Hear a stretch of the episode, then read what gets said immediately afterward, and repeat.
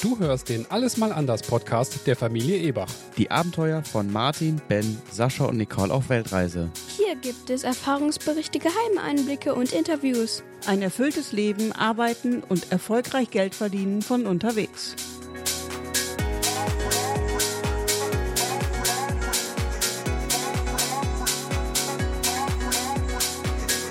Folge 5 Bali, der zweite Teil. Der Oktober war für uns ein ganz besonderer Monat auf Bali, denn wir hatten zweimal Besuch aus Deutschland. In der ersten Oktoberhälfte hat uns meine Nichte Laura besucht und mit uns zusammen in der Villa Mahayana gewohnt. In der zweiten Oktoberhälfte war dann meine Schwester Heidi mit ihrer Tochter Anna und deren Freund Niklas auf Bali. Die hatten sich aber nicht weit von uns eine eigene Villa angemietet, sodass man sich regelmäßig besuchen konnte. Laura hatte leider etwas Pech und war drei Tage mit dem berüchtigten Bali Belly krank. Nachdem Laura dann wieder fit war, sind wir zwei alleine für zwei Nächte nach Gili Travangan gefahren.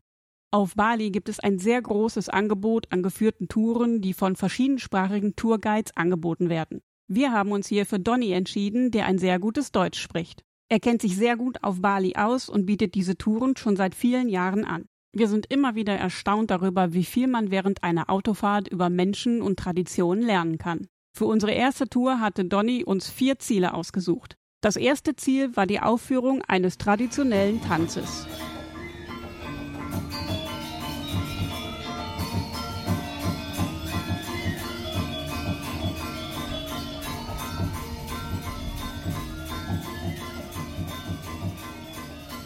In diesem Barong wird der Kampf zwischen Gut und Böse symbolisiert. Weiter ging es dann mit der Trekkingtour durch den Hidden Canyon.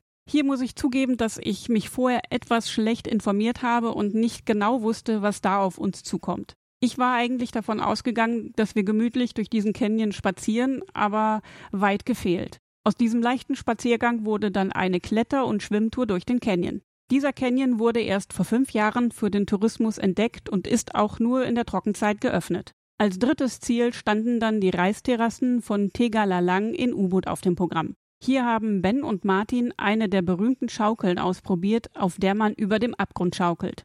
Das vierte und letzte Ziel an diesem Tag war der Schmetterlingspark von Bali. Hier gibt es große und bunte Schmetterlinge, aber auch riesig große Nachtfalter, die nur fünf Tage leben, allein zu dem Zweck, um sich fortzupflanzen. Martin, erzähl du doch mal, was dir an diesem Ausflug am besten gefallen hat. Am besten war der Ausflug in den Hidden Canyon. Anders als erwartet mussten wir klettern, springen und durch den Fluss schwimmen. Oft mussten wir mutig sein, um große Hindernisse zu überwinden. Am Ende waren wir alle stolz, dass wir es geschafft haben. Ohne Guide wäre diese Wanderung für uns unmöglich gewesen. Die zweite Tour mit Donny haben wir gemacht, als meine Schwester Heidi, Anna und Niklas zu Besuch waren. Auch für diese Tour hatte Donny sich vier Ziele für uns ausgesucht. Diesmal ging es zur Schildkrötenauffangstation, zum Garuda Visnu Park, zum Uluwatu Tempel und zum Padang Padang Beach. In der Schildkrötenstation konnten wir einiges über die bedrohten Schildkröten lernen.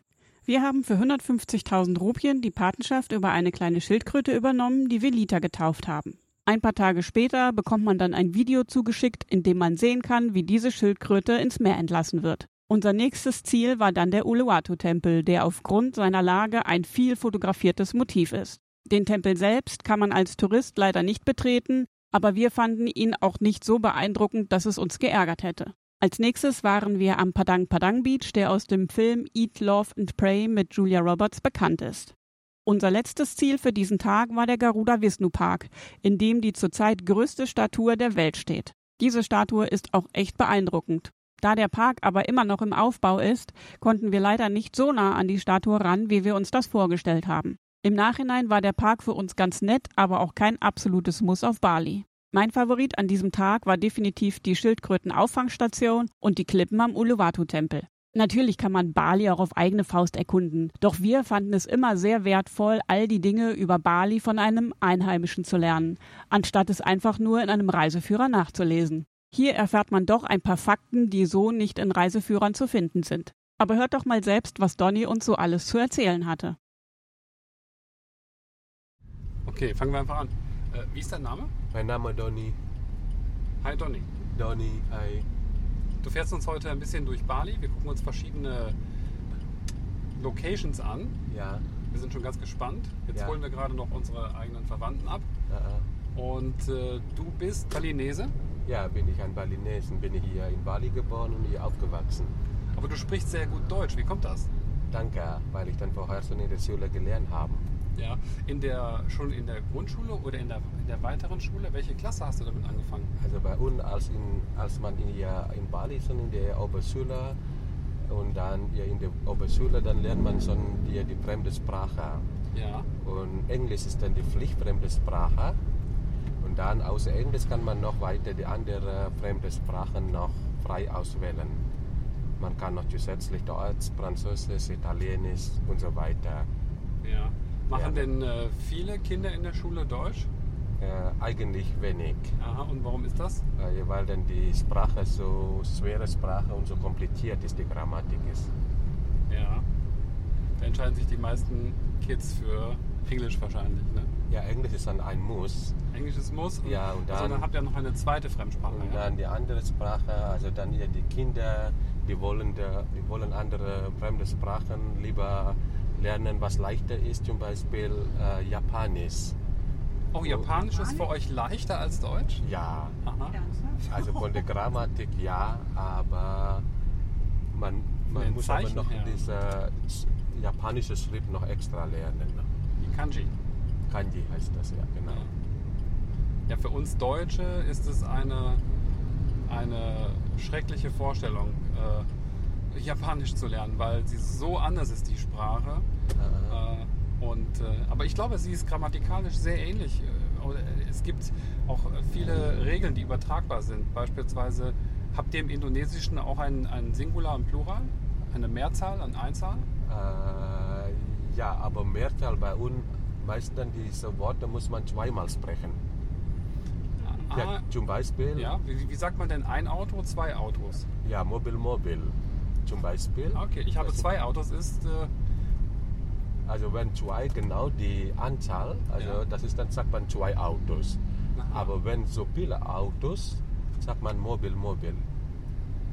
Okay, viele Autos. Also zwei, äh, zwei, äh, zwei Autos ist Mobil Mobil, aber fünf Autos auch Mobil Mobil. Ja, Okay. das sind die Mehrzahl. Ja, das ist natürlich viel einfacher als im Deutschen. Da muss man immer auch das Wort ein bisschen anders schreiben. Ja, natürlich vergleichbar wie die deutsche Sprache. Und indonesische Sprache ist so ganz einfach. Wie gesagt, hat keine Artikel und hat keine Mehrzahl. Die Mehrzahl muss man ja zweimal äh, sprechen. Und dann auch noch die, sag mal, ja, die Aussprache genauso wie die geschrieben wird. Ja, okay. Ja, also Genauso wie geschrieben. Das haben wir auch schon gemerkt. Ja, Natürlich sehr einfach. Aber es gibt auch einige Worte, die immer, es gibt einige Worte, sind alles als Ausnahmen auch zweimal sprechen, aber hat äh, eine Bedeutung, andere Bedeutung. Ja, okay. Zum Beispiel sehen wir dann sehr oft auf der Straße, wenn es doch hier eine Baustelle stattfindet oder Zeremonie stattfindet, steht ein Schild Hati Hati. Das habe ich auch schon gesehen. Ja, Hati Hati bedeutet das Achtung oder Vorsicht. Ja. Ja, aber wenn alleine Hati hat andere Bedeutung. Hati bedeutet Liebe oder Herz. Ah, okay. Zweimal Achtung oder Vorsicht. Ah, okay. Ja, Hati Hati bedeutet Achtung, Vorsicht. Und dann ja, Hati alleine Liebe oder Herz. Und dann dreimal Hati Hati vielleicht Vorsicht vor der Liebe. Ah, okay. Nein, also dreimal, dreimal bedeutet, dass Ja, Liebe kann auch gefährlich sein. dreimal bedeutet Übertreibung, also zu viel gesprochen und hat keine Bedeutung. Ah, okay. ähm, in Deutschland in der Schule lernen ja alle Kinder Hochdeutsch. Ja. Aber es gibt halt auch viele Akzente, das Bayerische oder das Rheinländische. Ja, und die verstehen sich untereinander auch nicht. Aber du hast gesagt, in Bali gibt es äh, auch Akzente. ja. Zum Beispiel im Norden von Bali sprechen sie schon etwas anders. ja. Und du sagtest, das wäre mit weniger Respekt. Wie, wie kann man das verstehen? Ja. Ja, das ist dann ihr, die Leute im Norden, dann ihr, haben eigentlich eine eigene Dialekte Ja. und dann auch, äh, die, sie sprechen aber auch eher unhöflich Ja. oder sie sprechen keine Respektsprache. keine Respekt. Was Nein, ist, was, was, was ist ein Beispiel für so eine, sagen wir mal, eine respektvolle Redewendung? Ja, zum Beispiel, ja, wir haben dann hier in Bali eine eigene Sprache. Balinesische Sprache Ja. ist eine sehr komplexe Sprache. Wenn sie unkorrekt gesprochen wird, kann sie dann schnell verletzend wirken. Verletzend wirken. Ah, Ja. Okay. Zum Beispiel dann ihr Problem haben dann ihr die obere Kasten, wenn sie in den Norden mal fahren und dann dort mit den oberen Kasten, wir müssen immer mit Respektsprache Ja. reden. Wenn dann ihr mit unhoffentlich oder die keine Respektsprache reden, dann schon eine Beleidigung. Okay. Also wir haben doch eher dieses Kastensystem. Ja. In Bali haben wir doch vier Vier Kasten. vier Kasten. Die oberste Kaste heißt äh, Brahmanen als Tempelpriester und die zweite Kaste heißt Kshatriya. Esatria. Ja, die Kaste der königlichen Familie. Ah. Und diese dritte Kaste heißt Vesya oder Vesya. Genau als Krieger oder wird dann sogenannt Kriegerkaste. Diese drei obere Kasten Ja. werden unter der Bezeichnung Trivangsa zusammengefasst. Und ihr gehören etwa 7% der Einwohner an. Das ist nicht sehr viel. Nein. Und dann, die, ich glaube, die letzte Kaste heißt Sudra. Sudra, die Kaste des einfachen Volkes, Ah, okay. der Bauern und Handwerker. Und ihr gehören etwa 93% der Einwohner an. Aha. Und bei uns dann eigentlich auch äh, diese Sudra-Kaste. Und die haben doch ihr im Durchschnitt innerhalb der Familie diese vier Kinder. Vier Kinder und dann diese Familiennamen zu geben, reich, Reihenfolge der Geburt. Das heißt, für die Erstgeborene heißt Vayan oder Putu. Bayan oder Putu? Der Putu, Und- ist das der äh, Frauenname? Ja, Mädchenname? die Erstgeborene. Ja. Und dann der zweite Geborene heißt Made. Made? Ja. Und dann die drittgeborene heißt Komang. Komang? Genau. Und dann der vierte Geborene heißt Ketut. Ketut? Ketut. Ketut. Und mehr als vier Kinder beginnt dann die gleiche Namengebung von vorne. Ah, okay. Wieder Also. Made ist entweder der zweite oder der fünfte. Genau. Oder äh, vier, Ja. fünf, sechste dann, ne? Beginnt die gleiche Namengebung von vorne. Und dann zu unterscheiden zwischen weiblich und männlich ja. wird dann I für männlich und dann nie für weiblich vorangestellt. I und nie zu unterscheiden. Ah, okay. Das wäre dann Zum Beispiel, wenn eine Frau erstgeborene I Putu, also wenn ein Mann, also männlich I Putu ja, und dann eine, wenn eine Frau wäre, ist dann ihr Ni Putu. Ibutu und Nibutu. Genau, I und Ni zu unterscheiden. Und dieser Kastensystem kam ursprünglich aus Indien. Also Aber- ein Import aus Indien. Aber es gibt auch andere Namen äh, auf Bali. Sind das dann Menschen aus einer anderen Kaste oder? Ja, also ja, zum Beispiel, denn jede Kaste hat auch einen eigenen äh, Titel. Ja. Zum Beispiel Kshatriya mit Titel Anak Agung oder Cukorda und dann die oberste Kaste Brahmanen mit seinem Titel Ida Bagus Okay. und dann diese Kriegerkaste mit Titel I Gusti. Igusti. Genau. Also mit diesem Namentitel kann man auch besser unterscheiden. Aha. Wie erkennt man denn einen Menschen aus einer anderen äh, Kaste? Vor allem aus den, aus den oberen Kasten. Ein, ein Brahman. Wer erkennt man einen Brahman? Also woran kennt man? Ja. Das ihr kennt man ihr von der erstmal von der äh, Beruf, von der Arbeit. Ja. wie gesagt, ihr oberste Kaste als Tempelpriester, Ksatria, die königlichen Familie und Vesya als Krieger und dann die letzte Kaste als äh, Handwerker. Und dann kennt man eigentlich auch von der Sprache, meistens dann diese drei obere Kasten, die sprechen immer Gut- oder Respektsprache. Ah, verstehe. Und dann ja, kennt man natürlich von der, äh, ich sag mal, eher von den Titeln, von den Namen. Ja. Ida Bagus kommt von den obersten Kaste, Anna Agung kommt von den zweiten Kaste, also kennt man von den Namentitel, also Titeln. Und dann, ja, also kann man natürlich auch ein bisschen unterscheiden von den, also sag mal, von der Geschichte. Und vom Gesicht auch sogar? Ja, Weil die Kasten hauptsächlich untereinander heiraten, ja? ja, aber jetzt nicht mehr, Nicht mehr so stark nicht heutzutage. mehr so streng wie vor 20, 30 Jahren. Okay. Vor 20, 30 Jahren, da war sehr, sehr streng gewesen.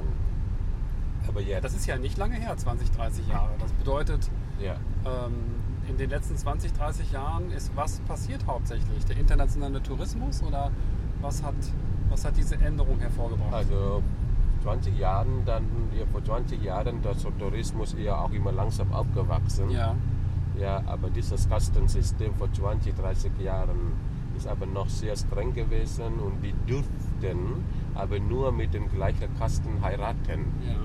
Aber jetzt nicht mehr. Jetzt ist dann die, diese Kasten, die dürfen sollen ja untereinander heiraten. Egal mit, mit wem, also mit welcher Kaste. Egal mit welcher Kaste. Ja. Aber es gibt ja einen Unterschied zwischen, ähm, kann man dann auch innerhalb der Kasten aufsteigen? Also was passiert, wenn ein, eine Frau aus der äh, Bauern- und Arbeiterklasse äh, einen Mann heiratet, der ist aus der Kriegerkaste zum Beispiel? Ja, aber weißt du, denn die Kaste des Mannes, also bleibt doch immer gleich. Die Kaste des Mannes bleibt immer gleich. Ja, nur die Kaste der Frau steigt nach oben oder nach unten, Ja. egal mit wem sie heiratet. Wenn sie mit oberer Kaste heiratet, dann Ja. steigt automatisch dann ihr, ihre Kaste auf. Oh, okay. Oder wenn sie mit der niedrigen Kaste heiraten, dann steigt dann die Kaste ab. Ah, Kommt darauf an, mit wem sie heiratet. ja, okay. Und bei uns auch ist es nicht üblich bei uns hier in Bali, wenn dann ihr der Mann bei der Familie der Frau lebt. Das heißt, die Frau muss bei der Familie des Mannes leben. Also nachdem die Frau geheiratet hat, zieht sie zur Familie des Mannes. Genau, dann bleibt sie bei der Familie des Mannes. Aha. Wenn umgekehrt ist, dann Das ist ja für eine Familie, sagen wir, die vier Mädchen bekommen hat, Mhm. Die ist ja dann irgendwann, wenn die Kinder erwachsen sind, wenn die Frauen erwachsen sind und geheiratet haben, Ja, äh, Dann- sind sie alleine. dann automatisch dann ihr diese Familie kleiner geworden. Okay. Oder umgekehrt, wenn dann die Familie mehr Söhne hat, dann ist dann die Familie größer geworden. Okay. Ja? Also, was ist am besten dann für balinesische Familien? Also, ich, Zwei, zwei Jungs, zwei Mädchen? äh, also kommt darauf an, in, in der Stadt hier im Durchschnitt haben die dann zwei Kinder Ja. und auf dem Land dann vier. ja. In der Stadt eher weniger, weil also das Leben so teuer ist. Und ideal ein, ein Junge oder ein Pups und dann eine Mädel, eine Mädchen. ja. Also eine Mischung. Oder zwei Jungen und zwei Mädchen. Ja. Das heißt, dann die, bleibt dann die Familie gleich groß. ja. Ja?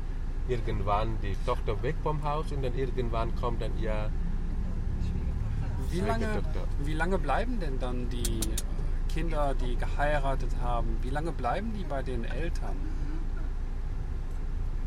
Also wenn jetzt äh, Mann und Frau Äh, heiraten, dann ziehen sie, Ja, bei uns dann ihr die Mädchen heiraten, die Mädchen heiraten dann durchschnittlich mit 18 bis 25 Jahre. 18 bis 25. Ja. Und weiß ihr auch, hier auf Bali, man muss ihr verhei verheiratet sein. unverheiratet zu leben, Ja. ist regelwidrig. Das ist regelwidrig. Regelwidrig bedeutet, dass ein Mann, der unbewebt stirbt, muss im nächsten Dasein immer die Schweine futtern. Oh, ein Mann, der ohne Frau stirbt, unverheiratet stirbt, wird im nächsten Leben Schweinefutter. Genau. Oder eine Frau, die keine Kinder gebärt, Ja. muss dann eine große Raupe säugen. Muss eine große Raupe säugen. Ja, man muss doch verheiratet sein.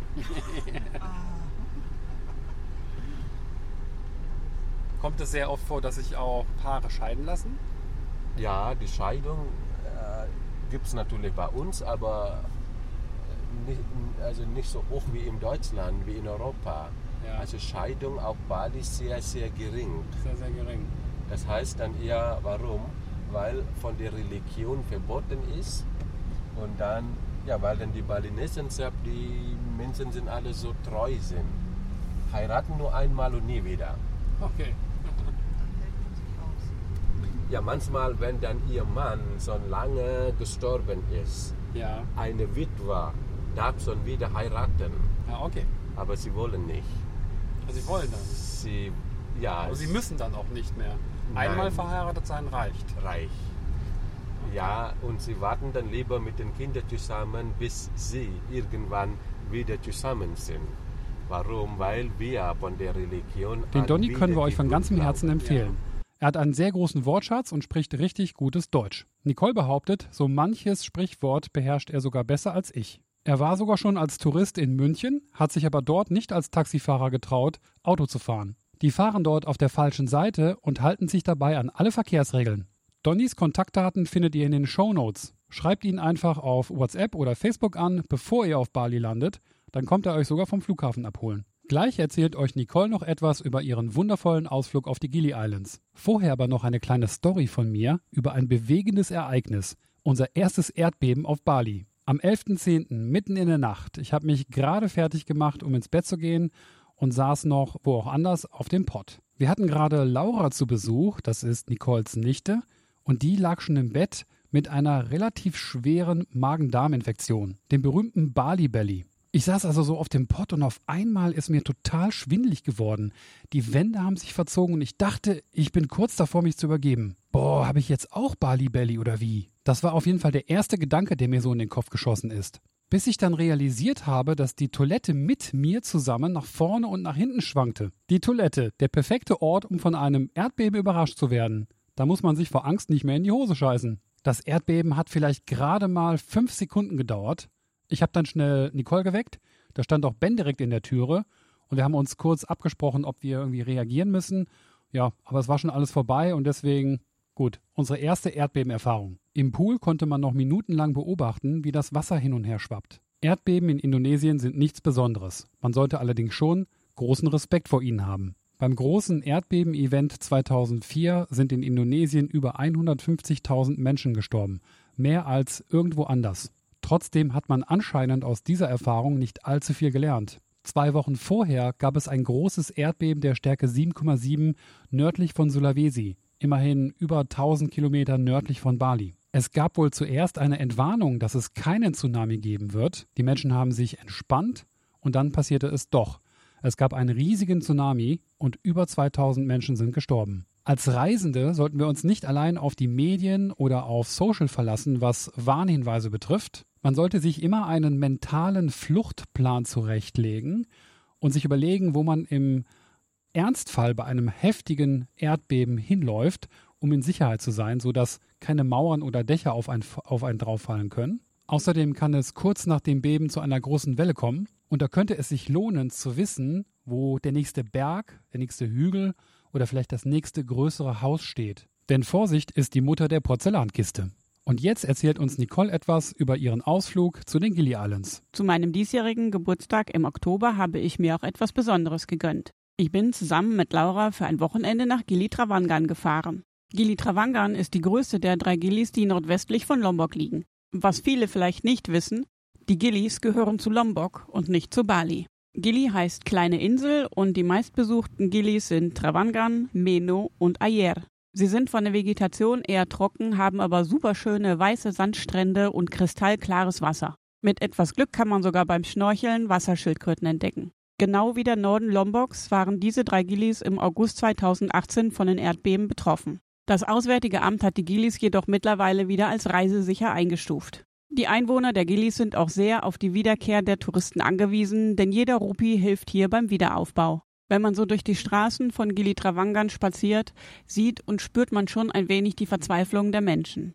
Trotz allem sind sie extrem freundlich und sehr hilfsbereit. Die Zerstörungen durch das Erdbeben sind an vielen Stellen leider noch zu sehen, aber die Menschen arbeiten fleißig daran, alles wieder aufzubauen. Obwohl es auch mal schön war, eine touristenleere Insel zu erleben, sind die Gilis doch sehr stark darauf angewiesen, dass der Tourismus bald zurückkehrt. Unseren Transfer haben wir bei einem Surflehrer vom Kendungo Beach gebucht, weil dieser natürlich einen kennt, der einen kennt, der uns einen super guten Preis machen konnte.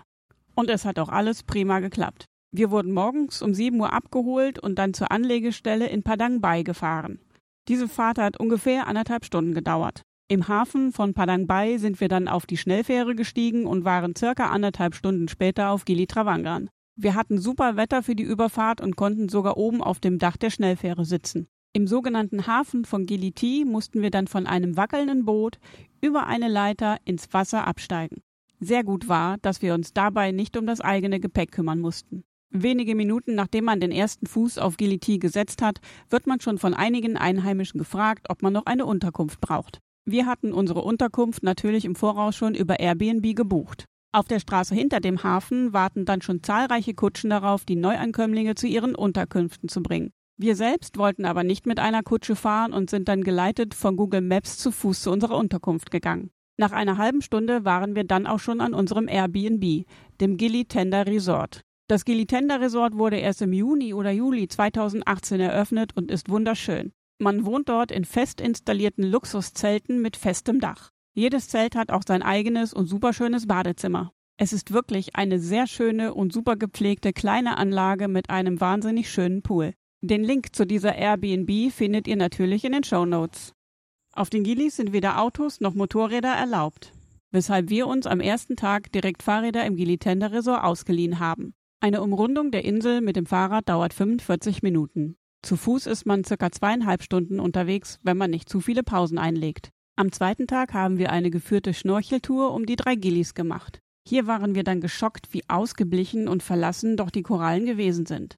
Etwas später auf Bali habe ich dann gelesen, dass das Ausbleichen der Korallen ein weltweites Problem ist. Es sind die Chemikalien in den Sonnencremes der badenden Gäste, die dafür verantwortlich sind, dass die Korallen ausbleichen und die Algen abgestoßen werden. Daher sollte man über die Verwendung von mineralischen Sonnencremes nachdenken. Am dritten und letzten Tag haben wir dann bis zu unserer Abfahrt am Mittag am Pool relaxt. Die Rückfahrt auf der Fähre war diesmal alles andere als schön, denn wir hatten sehr hohen Wellengang und konnten deshalb nicht auf dem Dach der Fähre sitzen. Neben dem hohen Wellengang sind dann auch noch die Abgase der Motoren irgendwie in den Passagierraum gezogen. Das war leider ein übler Abschluss einer bis dahin super Erfahrung. An der Anlegestelle in Bali wurde dann versucht, uns in eine Touristenfalle zu locken. Am Steg hieß es dann, dass wir den Rücktransport zusätzlich bezahlen sollten, obwohl dieser schon im Gesamtpaket enthalten war. Durch einen Aushang auf der Schnellfähre wurden wir aber vor einer Abzocke dieser Art gewarnt. Wir sind daher zu dem Büro des Anbieters zurückgegangen, der für uns die Überfahrt organisiert hatte. Hier hat dann auch unser richtiges Taxi auf uns gewartet, das uns sicher und ohne zusätzliche Kosten nach Hause gebracht hat. Allerdings hat die Rückfahrt aufgrund des typischen Bali-Verkehrs zweieinhalb Stunden gedauert. Trotz der etwas nervigen und anstrengenden Rückfahrt waren die Tage auf Giliti eines der schönsten Erlebnisse, die ich bisher auf der Reise hatte. Das war der Alles mal anders Podcast. Hat dir diese Folge gefallen? Dann bewerte uns doch bitte in der Podcast-App deiner Wahl oder direkt bei iTunes. So erreichen wir mehr Zuhörer. Danke dafür. Du hast Kritik oder Fragen? Dann sende uns eine E-Mail an podcast@allesmalanders.de. Den Blog zum Podcast findest du unter allesmalanders.de. Dort kannst du dich auch in unseren Newsletter eintragen. Hier gibt es noch mehr Tipps, Tricks und weitere Informationen über unsere Reisen, Abenteuer, die Arbeit und das ortsunabhängige Geldverdienen. Zum Podcast gibt es Bilder und Videos auf Instagram unter alles.mal.anders. Genauso heißt auch unsere Community auf Facebook alles.mal.anders. Bis zur nächsten Folge. Ebachs out.